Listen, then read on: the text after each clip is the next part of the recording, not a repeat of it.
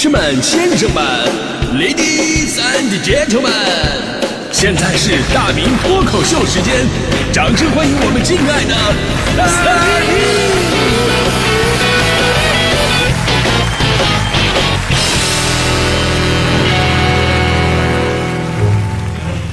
好，欢迎各位来到今天的大明脱口秀，我是大明。哎，忽悠这个词儿啊，听着有点烦人啊，但是其实你会发现啊，每个人啊多多少少都会干过忽悠的事儿。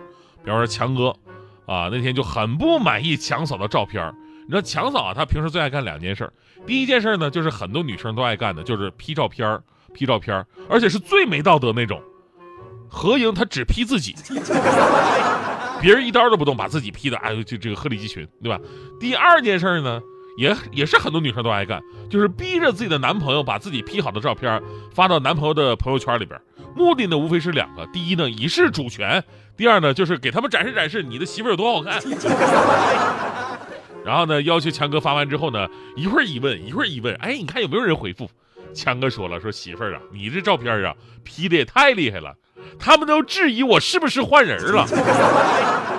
就强嫂不以为然，那不挺好吗？那不说明你有魅力吗？强哥说有魅力啥玩意儿啊？刚被你爸给看着了，你爸留言说现在要过来打死我。所以这故事告诉我们道理啊，就是忽悠呢也算是我们人类的本能。从修辞上，这叫夸张用法。但是如果说忽悠跟这个事实已经完全脱节不符了，那就是欺骗了嘛，对不对？昨天呢有这么一个全世界顶级的大忽悠被定罪的一个新闻，说当地时间三号。呃，美国联邦陪审团裁定说，有女版乔布斯之称的某血液测试公司的创始人霍尔姆斯四项欺诈罪名成立，将面临最高二十年监禁和二十五万美元的罚款，外加对每一项欺诈和共谋指控的赔偿。可能很多朋友啊对这个霍尔姆斯不是那么的了解啊，听起来特别像一件羊毛衫儿 啊，但是人家你看看人家这个 title 还是非常吓人的呀，女版乔布斯啊。您得想想男版乔布斯人家的影响力，哎，不对，乔布斯本来就是男的哈。你想想乔布斯本尊的影响力，对不对？所以这个霍尔姆斯他到底是干啥的？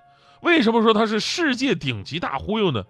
哎，说到这儿啊，就是前两天刚好啊，在我的读书会啊，跟朋友们分享了一本书，名字叫做《坏血》，坏掉的坏，出血的血。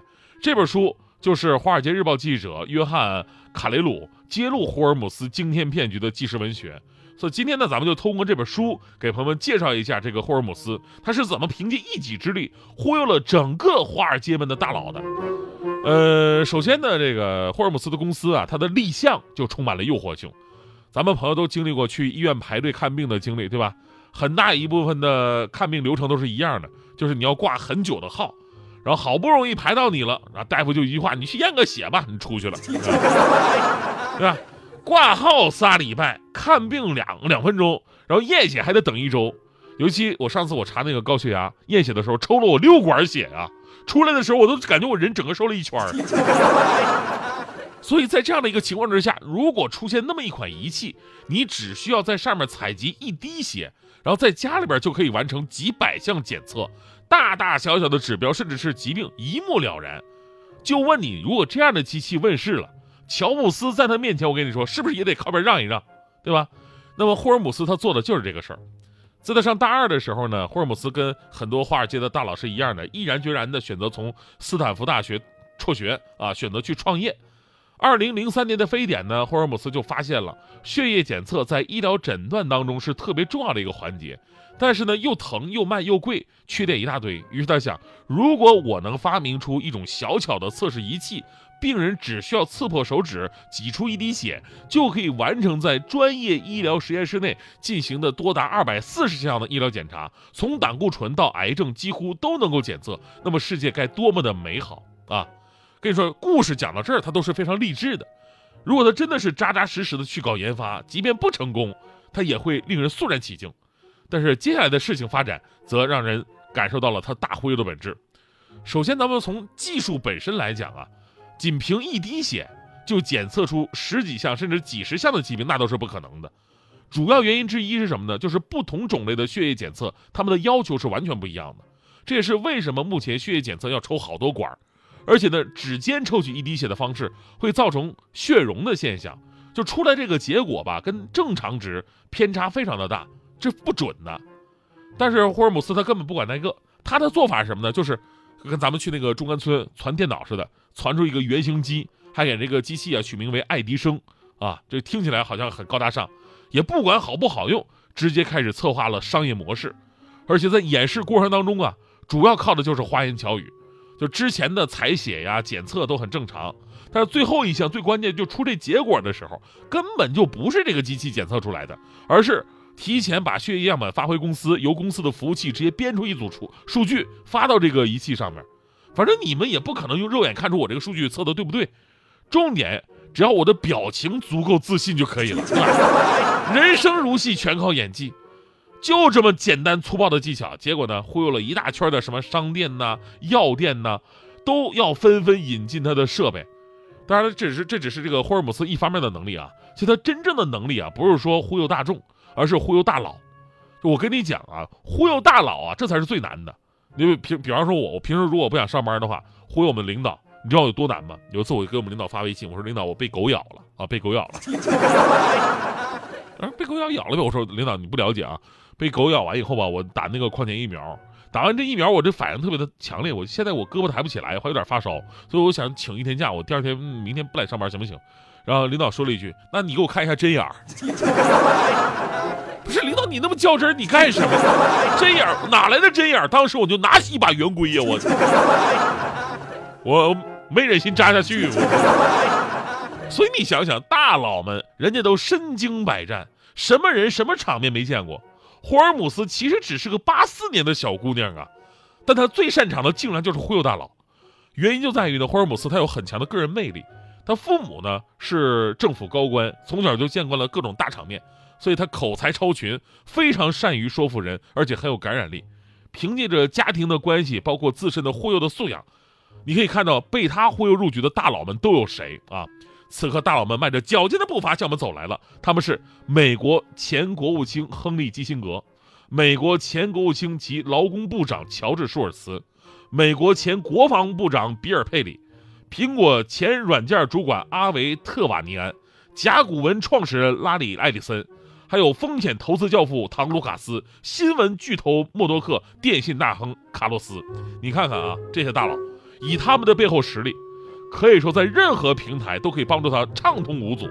这种人脉资源比钱更重要，这我我感受我非常深啊。我再说一件我的事儿，你说我最近我准备出这新书，对吧？新书一般都是开篇找一个名人，找一个这个对吧？这个给你写个序言什么的，推推一推呀。我想了一圈，我认识的这些名人呢，最后唯一能找着的，竟然就是我的搭档大迪同学。你见过一个写序的比作者还次的吗？但是我想想也挺好，毕竟啊，序言是放在第一篇，这样大家伙在看后面我的文字的时候，就显得好了很多。啊。最后呢，咱们还是说回到这个霍尔姆斯。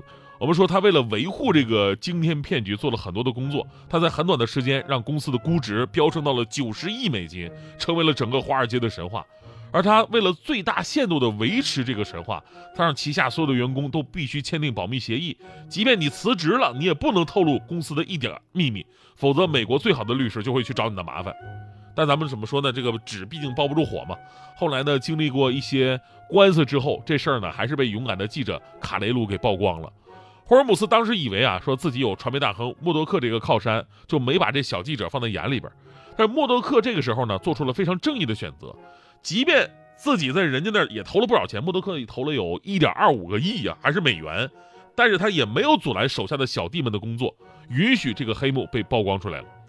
最终呢，在二零一八年的九月，霍尔姆斯的公司宣告破产，他的九十亿美金瞬间灰飞烟灭，直到昨天，终于是得到了应有的定罪和惩罚。所以这个故事告诉我们什么道理啊？告诉我们加入大明读书会真的是可以学到很多的知识。哎，不好意思，我怎么开始忽悠了起来啊？